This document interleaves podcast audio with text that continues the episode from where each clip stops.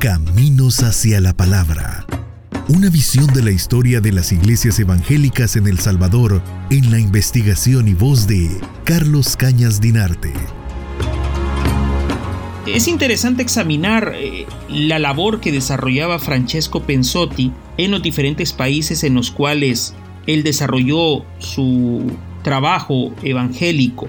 En este sentido, se inspiró, por ejemplo, en el Evangelio de San Juan y en el de Lucas para eh, establecer una forma de evangelización en parejas.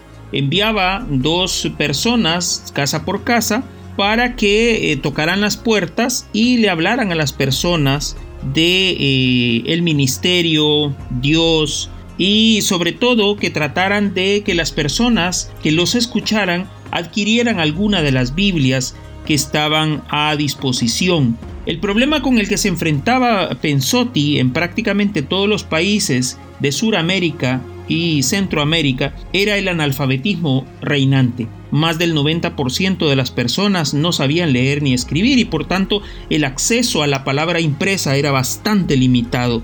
En este sentido, eh, pues también le tocó eh, no solo desarrollar una labor pastoral, sino también pues dotar a su familia de recursos en el sentido de tener, de tener y mantener talleres de carpintería o también de eh, desarrollar actividades educativas desde su propia comunidad religiosa. Ahí donde iba pasando en las eh, diferentes comunidades, ciudades, países, iba dejando una semillita también dentro de la parte educativa. Le tocaba desarrollar su labor a pie, en, a lomo de mula, en lugares muy apartados, perseguido por fanáticos religiosos, superar situaciones como las de estar varias veces en la cárcel por eh, divulgar la palabra y en este sentido eh, es como lo vemos llegar a eh, Guatemala en 1892 y establecer una agencia de,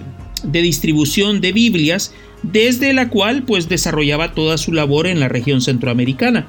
Es interesante revisar todo su material porque él publicó muchos informes eh, en revistas como el The Central American eh, Bulletin que publicaba la CAM en aquel momento y en esos eh, documentos él pone en evidencia la necesidad de atraer misioneros al istmo centroamericano para poder consolidar la presencia evangélica en, eh, en, el istmo. Es así como eh, él se convierte en una figura clave para eh, poder expandir las labores de la obra evangélica en toda la región centroamericana.